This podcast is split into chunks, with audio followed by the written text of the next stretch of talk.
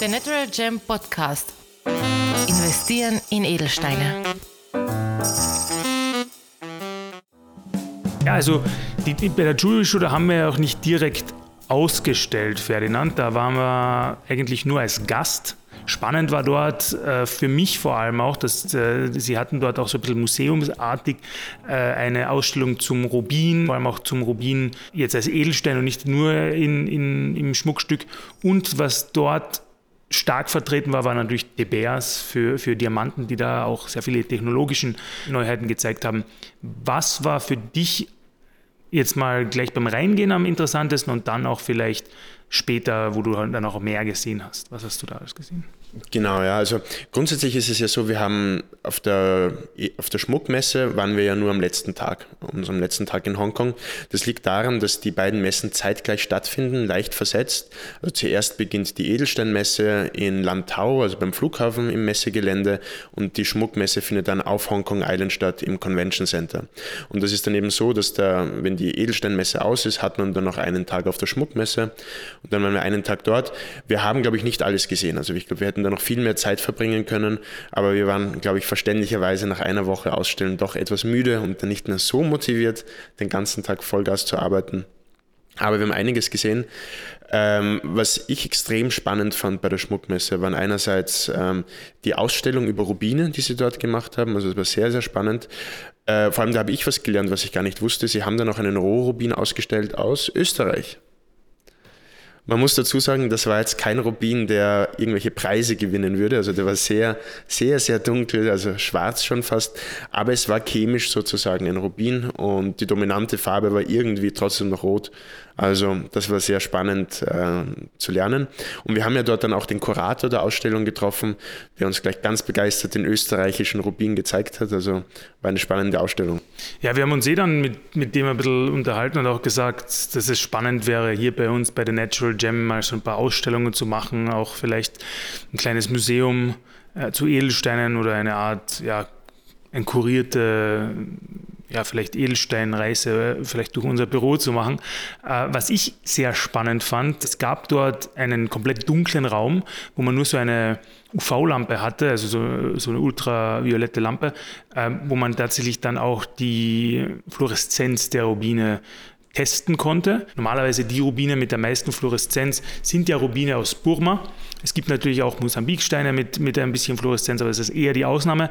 Und was die dort gemacht haben, was ich spannend fand, sie haben die Rubine so angelegt, dass sie auch im Endeffekt ein Bild oder eine Schrift oder vielleicht eben einfach nur das Wort Rubin äh, hinschreiben konnten. Und das sah, fand, sah, man dann unter diesem ultravioletten Licht und das war schon sehr beeindruckend. Ja. Und äh, die verschiedenen Rubine auch, die Unterschiede zu sehen. Also das war für mich so in der Art wirklich eigentlich das, das Spannendste. Ja. Ja, ich fand das extrem cool. Und für, selbst für mich als Gemologen, der das jetzt wirklich studiert hat, sozusagen, war mir nie so bewusst die Unterschied in der Fluoreszenz zwischen zum Beispiel einem Burma-Rubin, einem Rubin aus Mosambik und zum Beispiel einem Thai-Rubin, der relativ wenig Fluoreszenz hat.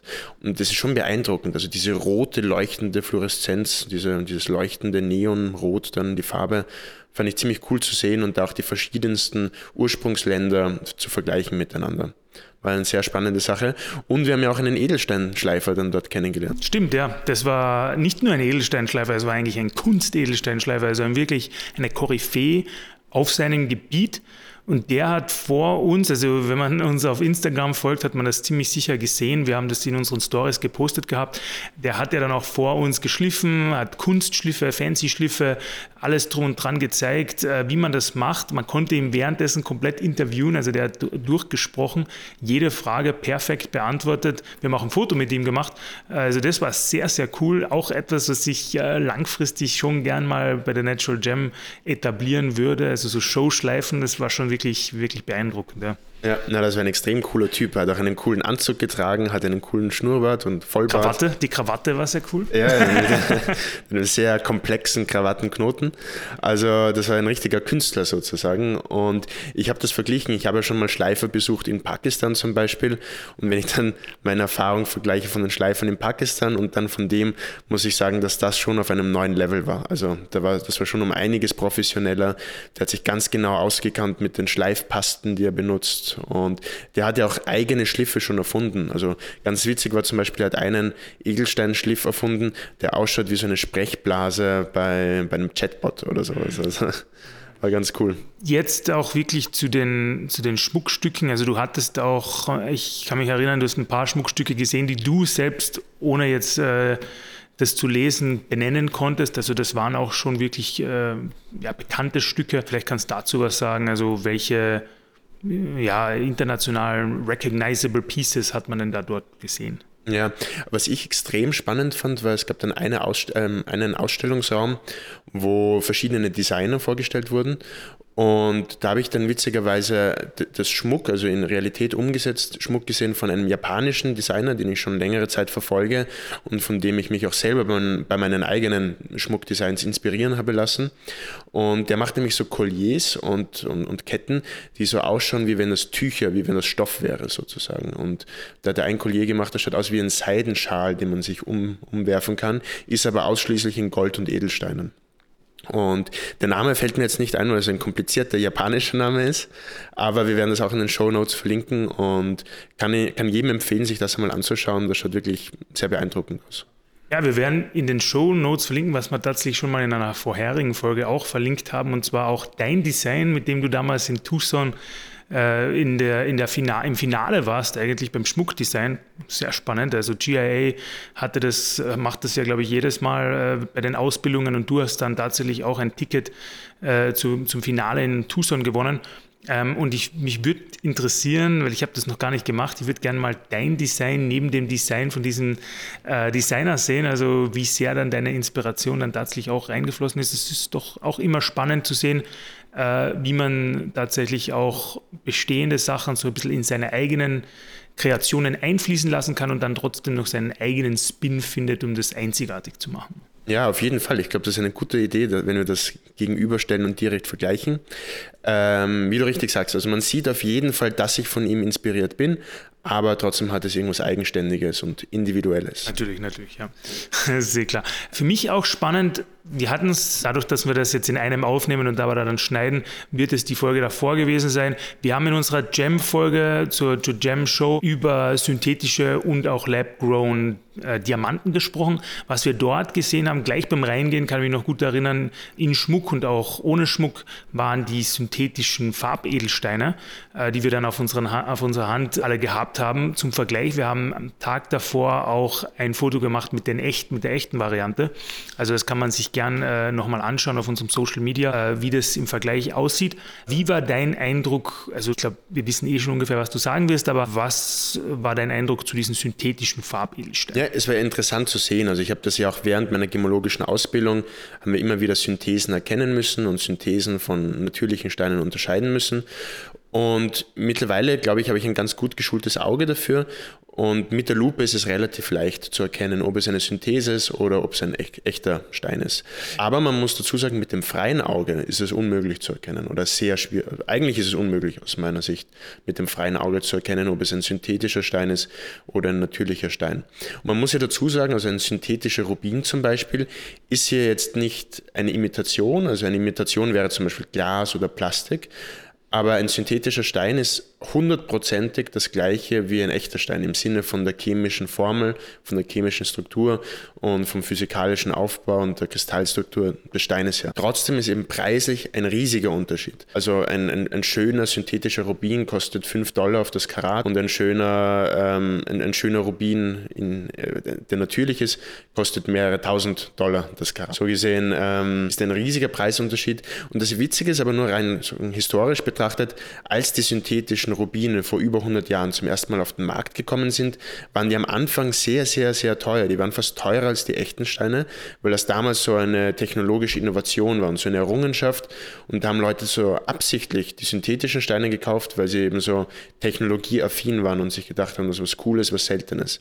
Und dann kam es aber, wie es kommen musste. Die, die Produktion ist immer billiger geworden und man konnte immer mehr auf einmal herstellen. So gesehen war ein riesiges Angebot da, die Nachfrage ist gesunken und dadurch sind jetzt synthetische Rubine kosten fast nichts. Also wie ich gesagt habe, wenige Dollar aufs Karat. Und genau dasselbe können wir jetzt gerade beobachten beim synthetischen Diamanten. Etwas, was ursprünglich relativ teuer war, vor einigen Jahren, als die ersten synthetischen Diamanten auf den Markt gekommen sind, wird das jetzt langsam zur Massenware. Die Preise sind massiv gesunken und ich glaube, letztendlich wird es auch auf eine reine Modeschmuckrichtung gehen und in Zukunft, in zehn Jahren, wird man wenige Dollar auf das Karat zahlen. Ja, ich hatte vor ein paar Tagen ein Gespräch auch mit äh, einem Freund von mir, als ich jetzt in Kärnten war. Da, da musste ich ein bisschen an dich denken, weil der hat gesagt, er würde sich tausendmal lieber, auch wenn es gleich viel kostet, eine eine Seiko-Uhr anstatt einer, einer gefakten Rolex kaufen, ja, auch wenn es gleich viel kosten würde. Und dann habe ich natürlich an dich gedacht, weil du hast mir gesagt, du sagst immer, du würdest dir tausendmal lieber einen Heated Rubin oder vielleicht einen natürlichen in schlechterer Qualität kaufen, bevor du dir einen Lab-Grown kaufst, der perfekt ist. Ja. Wie, wie, würdest du sagen, also ist das ähnlich zu sehen mit den, den gefälschten Rolex-Uhren im Vergleich zu den, zu den echten und zu den, zu den günstigeren, aber natürlich perfekt produzierten Seiko-Uhren. Ja, ich glaube, man kann das ganz gut vergleichen. Also das ist ein gutes Beispiel, das du gebracht hast. Und grundsätzlich, ich glaube, im, im, Leben insgesamt, ich versuche immer the real thing zu machen, sozusagen. Also ich mag auch jetzt nicht irgendwie, ich meine, wenn ich vegan esse, dann esse ich wirklich vegan, sozusagen Kartoffeln und, und solche Sachen. Aber ich würde niemals die Imitations, Imitationsfleisch essen, zum Beispiel. Und ich glaube, das kann man für alle Bereiche des Lebens anwenden. Also immer einfach stay true, stay real und ähm, das ist ein ganz guter Punkt. Plus, ich finde halt das Schöne bei einem echten, natürlichen Stein ist, dass du, dass du wirklich die Geschichte dahinter, der hat Millionen von Jahren gebraucht, um sich zu, zu formen in der Erde und ähm, wurde dann gefunden, geschliffen und so weiter. Da ist eine, eine ganze Geschichte dahinter und ich finde das ganz schön, wenn man sowas hat, dann gehört einem auch irgendwie ein Teil dieser Geschichte. Aber genug zu Edelsteinen, wir sind ja eigentlich bei der Schmuckmesse. Ja, du hast recht, du hast recht. Ich versuche mich immer äh, selbst ein bisschen zu zügeln. Äh, ich werde dann immer zu den Edelsteinen hingerissen. Du hast recht, absolut. Die Schmuckmesse. Äh, Ferdinand, welche Schmucktrends konntest du denn auf der Schmuckmesse schön sehen? Also wir haben auch in den Folgen davor, auch mit Patrick, Rottensteiner tatsächlich viel darüber gesprochen, dass jetzt sehr stark dieses Filigrane im Markt ist, aber witzigerweise auch Schmuckstücke, jetzt spreche ich wieder über Edelsteine, die so ein bisschen als altbacken äh, gesehen wurden, die jetzt wieder zurückkommen, wie Aquamarine zum Beispiel. Wie hast du das auf der Schmuckmesse wahrgenommen? Ja, ist ein guter Punkt. Also speziell, ich meine, wir haben uns hauptsächlich den High Jewelry Bereich angeschaut, also wirklich die ganz besonderen, außerordentlichen Schmuckstücke, weil es einfach schöner zum Anschauen ist und weil es ja auch irgendwie in unseren Markt fällt weil unsere Steine letztendlich dann für solche Schmuckstücke verarbeitet werden. Es gibt durchaus einige Trends. Ich meine, ganz grundsätzlich zu beobachten ist, dass in Asien das Schmuckdesign immer etwas blumiger ist und weniger minimalistisch als in Europa. Also in Europa mögen wir bei Schmuck klare Linien, klares Design, nicht so verspielt, nicht so schnörkelhaft, nicht so blumig. In, in Asien haben sie es gerne blumig, also bis hin zu wirklichen Colliers, die ausschauen wie Blumen oder sowas. Finde ich ganz schön. Es erinnert ein bisschen an den Schmuck des 19. Jahrhunderts in Europa und ist jetzt aber sozusagen für Europa, für den jetzigen Modetrend nicht so relevant. Was ich auch ziemlich spannend fand, war, dass gerade im High Jewelry Bereich es immer beliebter wird, Schmuckstücke zu haben, die mehrere Anwendungen haben. Das ist auch etwas, was wir eigentlich früher im alten Adelsschmuck in Europa hatten. Und damit meine ich sozusagen, dass ich einen Ring habe, den ich dann aber mechanisch umbauen kann und dann wird er zum Anhänger zum Beispiel. Oder ein Collier habe, wo ich dann einzelne Teile abnehmen kann und dann kann ich aus dem einen Teil einen Ring basteln, aus dem anderen Teil eine Brosche basteln und äh, oder aus dem ganzen Collier das ein bisschen umstecken und dann wird es zu Tiara.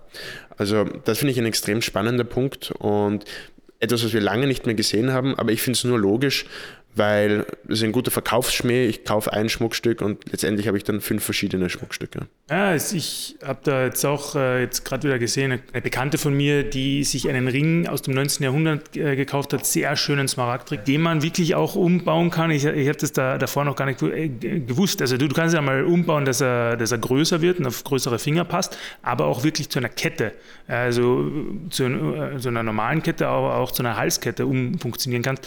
Und mir war das davor gar nicht so bewusst, äh, bevor ich das dann auch live gesehen habe, wie, ja, wie, wie fortgeschritten das auch schon im 19. Jahrhundert war, wie cool dieser Mechanismus auch funktioniert. Das ist für mich immer wieder erstaunlich zu sehen, was damals schon ging. Ja, ich finde das extrem spannend. Also die ganze Mechanik innerhalb der Schmuckschiene ein sehr spannendes Thema und extrem komplex. Also da braucht man dann wirklich Weltklasse Goldschmiede, die sowas machen können. Ein durchschnittlicher Hufschmied wird das nicht machen können. Gut, Ferdinand, also die, also wir wie, wie, wie man vielleicht jetzt hört, gehen trotzdem immer wieder in Richtung in den, des Steines, weil natürlich für uns immer der Stein im Mittelpunkt steht vom Schmuck selber her war es für uns jetzt wenig überraschend, kommt mir vor. Also ich habe jetzt nicht etwas gesehen, außer natürlich jetzt, äh, wie, man, wie man sagen, diese, die Rubinausstellung, was natürlich wieder der Stein ist, ähm, und vielleicht diese äh, speziellen Schmuckstücke aus dem 19. Jahrhundert und auch die Designs, die man jetzt endlich mal im Leben gesehen hat. Aber vom, vom vor allem Massenschmuck oder auch wirklich vom High-End-Schmuck ist der Trend jetzt eigentlich genau so fortgeschritten, wie wir es fast schon ein bisschen vorausgesagt hatten vor wenigen Monaten. Also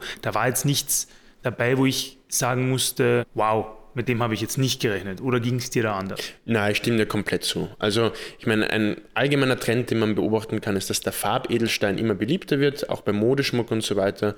Jetzt wird Farbe immer beliebter. Man geht im Moment ein bisschen weg von diesem reinen Diamantschmuck und versucht ein bisschen mehr Farbe in das Ganze hineinzubringen, was ich ja grundsätzlich auf jeden Fall sehr gut finde. Aber du hast recht, ansonsten war jetzt nichts groß Überraschendes, gerade was Modeschmuck oder so die Durchschnittsschmuckware betrifft, ähm, so wie erwartet eigentlich.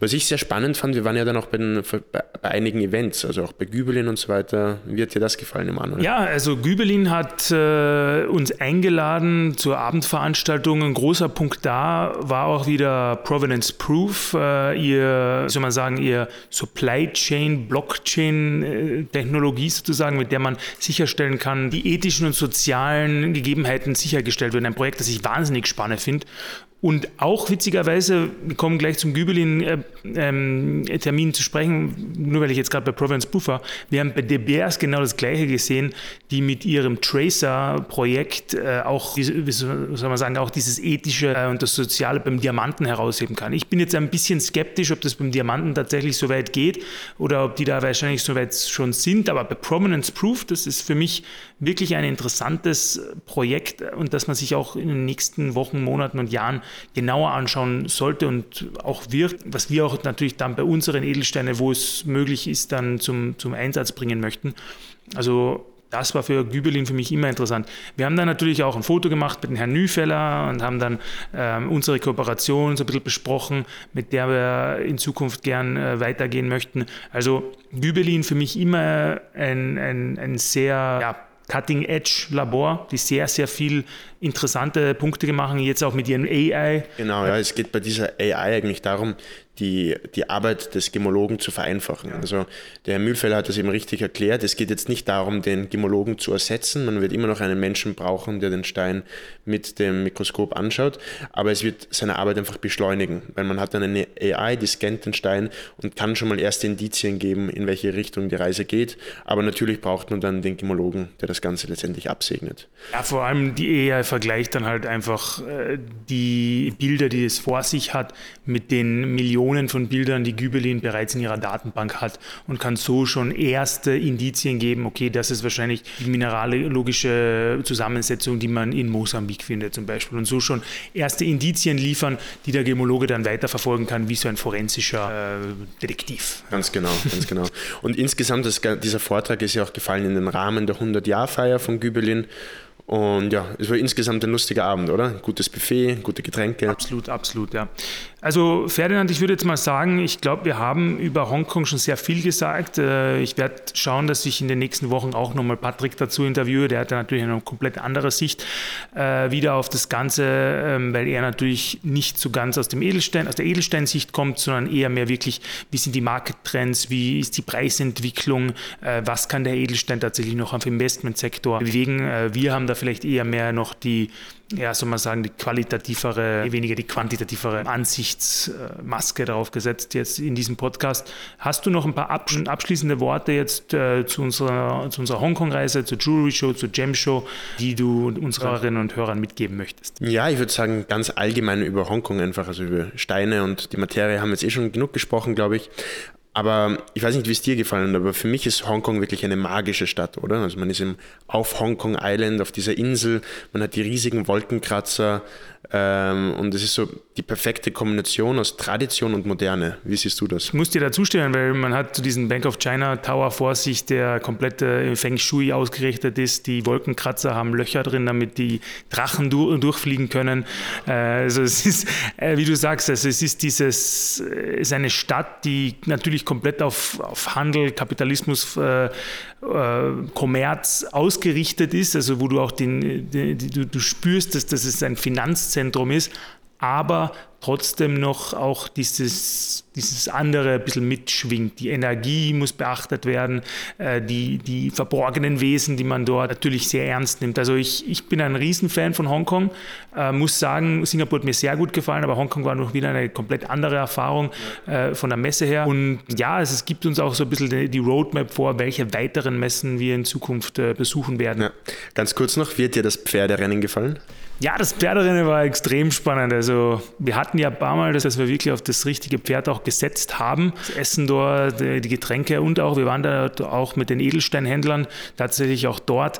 Äh, ist eine super Atmosphäre, gibt dem Ganzen natürlich nochmal einen, einen Spin, ja, dass man auch privat mit den Edelsteinhändlern so ein bisschen sich verbünden kann.